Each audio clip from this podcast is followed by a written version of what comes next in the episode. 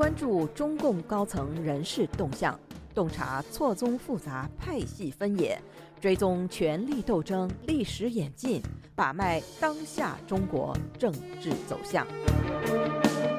请收听《夜话中南海》。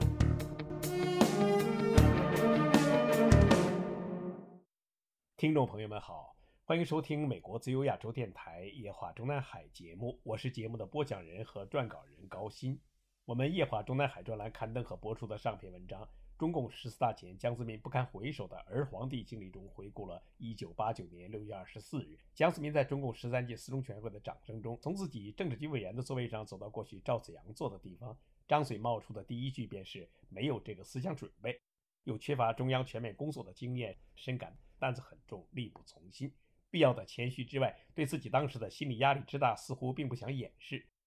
与其说是没有思想准备，还不如说是对挽救政权推事实在没有多大信心。而没有多大信心的原因之一，又是太上皇邓小平当时对他并没有多少信心，故在自己与这个儿皇帝之间安插了一个摄政王杨尚昆。说起来，战争时期的军旅经历几乎全部都是军队政治工作，建设时期也没有获得过军衔的杨尚昆，本来只是被邓小平启用主持中央军委日常工作的。正是始于1982年9月的中共十二届一中全会，当时产生的那些中央军事委员会人选为主席邓小平、副主席叶剑英、徐向前、聂荣臻和杨尚昆。虽然杨的名字排在副主席的最后一名，但他却又是常务副主席兼中央军委秘书长。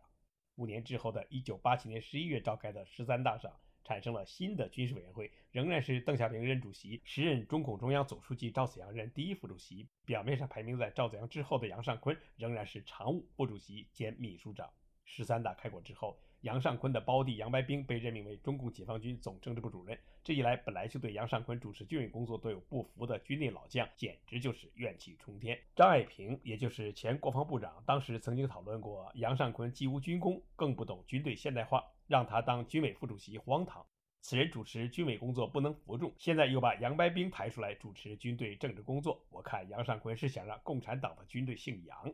自此，杨家将的说法开始向外流传。邓小平则在一次党内高层会议上主动表示，是他提出安排杨白冰主持总政工作的。邓小平还表示，对此尚昆同志是有顾虑的，是我鼓励他不要怕闲话太多，内举不必亲嘛。当时的邓小平这番话曾经被写进中央文件，并向下传达，可见当年中央军委内杨家将的形成，并非杨尚昆本人的过错，此其一。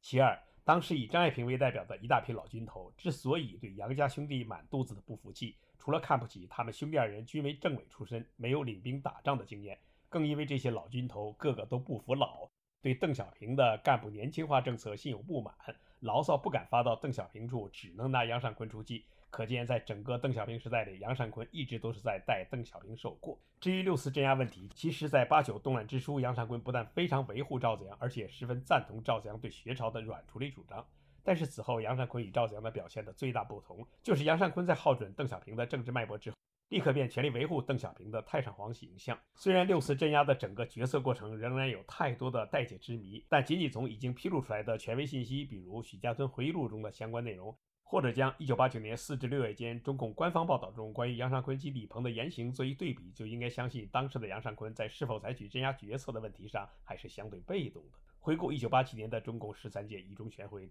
当时新产生的以赵紫阳为总书记的政治局常委会，包括赵紫阳本人在内，一共是五人。但是在一九八九年六月召开的十三届四中全会上，新产生的政治局常委会成了六人制，即保留下来的李鹏、乔石、姚依林，加上新当选的江泽民、李瑞环和宋平。之所以不是奇数制，就是因为还有一个代太上皇摄政的杨尚昆的存在。截止一九九二年十月的中共十四大召开，杨尚昆一直都是江泽民主持的政治局常委会的当然出席者。从江泽民上台之初的中共对外报道中的领导人排名顺序上，即可明显看出邓小平的这一用意。赵紫阳实际上已经下台，至江泽民正式登基之前的一段时间里，只要有杨尚昆与李鹏等政治局常委共同露面的机会，杨尚昆的名字从来都是排在最前边。虽然他在党内的职务仅仅是个政治局委员，而江泽民正式登基之后的很长一段时间里，中央领导人的排名顺序都是江泽民第一，杨尚昆第二，接下来才是李鹏等一干政治局常委。最有代表性的莫过于1989年10月1日，党内众元老与党政军在位领导人共同登上天安门城楼，举国欢庆的那则新华社统一报道。所有出席者的排列顺序依次是江泽民、邓小平、杨尚昆、李鹏、陈云。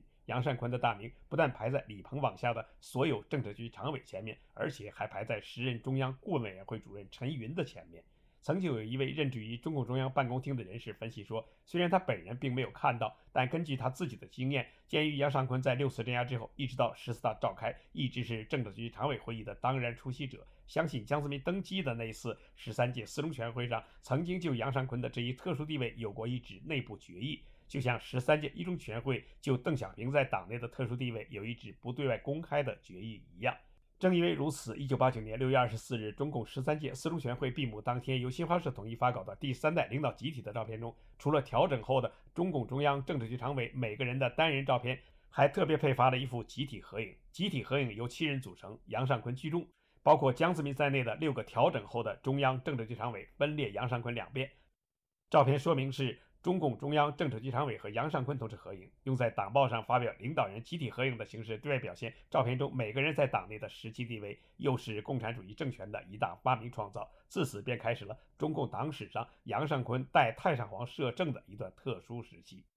江泽民刚刚上台时，接替的还是赵紫阳的总书记和中央军委第一副主席职务。三个月后的1989年9月下旬，邓小平在家中再次召见政治局常委们，着重讨论了自己退休的时间和方式问题。说到退休的方式问题，邓小平只淡淡的说了一句：“我同尚昆同志谈过了，越简单越好。”可见如此重要的问题，邓小平当时都是先找杨尚昆商量好计策之后，才向江泽民等政治局常委们交代的。一九八九年十月，邓小平又同杨尚昆交代说：“我现在的身体情况好像还不至于马上去向马克思报道，但我不起带头作用不行，所以以后很多事情都要靠你了。”你现在比过去的担子要重多了，希望你能起到承上启下的作用，带好下面的一班人。如此交代完毕，邓府管家王瑞林才传旨将等候在外院的江泽民召进会客厅。当邓小平向江泽民表示要他接任军委主席时，江泽民当即诚惶诚恐，再三表示推辞。邓小平说：“要你干你就干，推辞的话不要再说，谦虚的话说两句也行，但你不要多说。你不要担心，我们这些老同志里，尚昆同志身体最好。”他现在出任军委第一副主席，是能为你把好这个关的。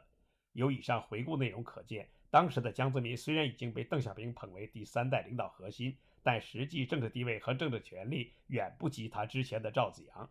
六四事件之前的十三届一中全会上，虽然是用党内共识的方式讨论决定重大原则问题，仍由小平同志拍板。甚至把小平同志必要时可以召集政治局常委会这样的内容写进了内部决议，并由此决定了当时的总书记赵紫阳时时处处都要听命于邓小平的政治差遣，随时都要看着太上皇的眼色行事。但当时杨尚昆的权力仅仅限制在他以中央军委常务副主席身份代邓小平主持军队工作的层面。并没有在邓小平和赵紫阳以及其他政治局常委之间扮演他日后在邓小平和江泽民之间的那种摄政王角色。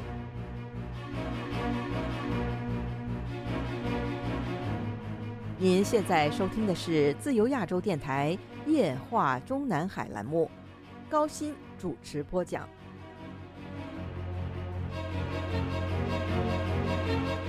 一九八九年十一月的中共十四届五中全会正式通过了邓小平辞去军委主席的决议之后，江泽民在兼任军委主席的就职演说中，除了把我们本专栏上篇文章中介绍过的他江泽民在正式出任总书记职务的四中全会上表示过的一番谦虚，再次重复一遍，再三强调没有思想准备，深感责任重大，力不从心之外，更强调自己因为没有做过军事工作，所以一定要努力学习军事。除此而外，还特别谦卑地表示，尚昆同志担任军委第一副主席，刘华清担任军委副主席。杨白冰同志担任军委秘书长是他自己做好工作的有利条件。五中全会开过十天之后，江泽民的这番讲话被新华社发稿，以头版通栏形式刊登在《人民日报》《解放军报》等各大官方报刊上。当时，无论是对杨尚昆不怀恶感，还是对杨家将反感已久的党内各派，都对江泽民同意把自己的这番谦虚表白公之以众感觉十分不可理解。特别是把杨白冰也抬举到如此重要的地位，更是令人感觉他江泽民完全是在自暴其短。自此，连中共内部人士都把邓小平向江泽民交权的这一戏剧化安排，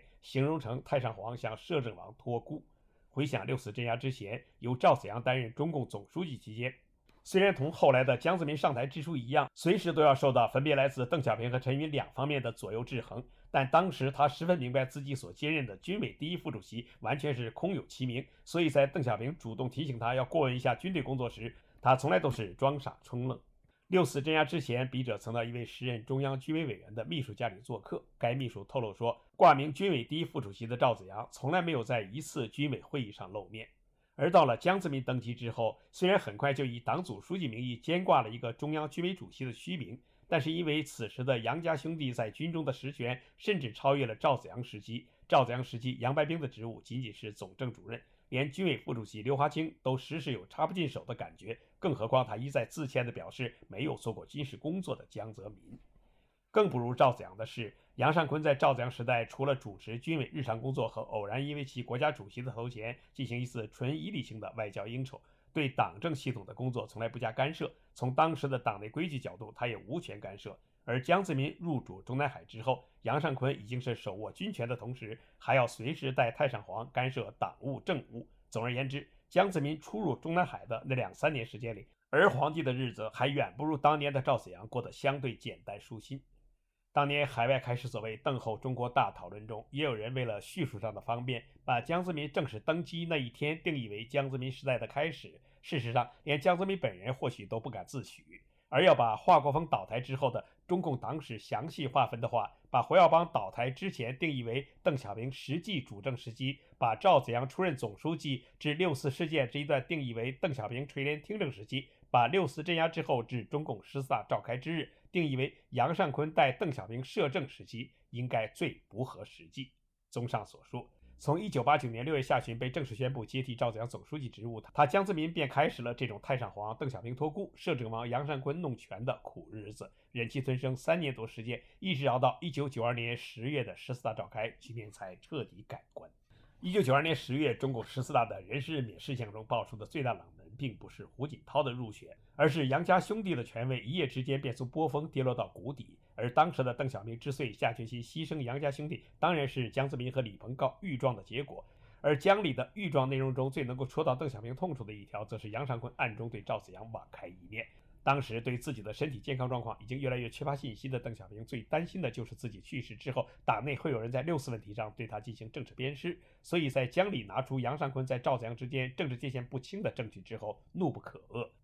把中共政权里当年的倒杨事件比喻成狡兔死，走狗烹。虽说从字面上对杨家兄弟有不敬之嫌，但性质上绝对是这么回事。而曾经不被江泽民所包容的乔石、田军、万里，包括李日环，在十四大人事换届之后的政治出路，无疑是邓小平的高鸟尽，良弓藏。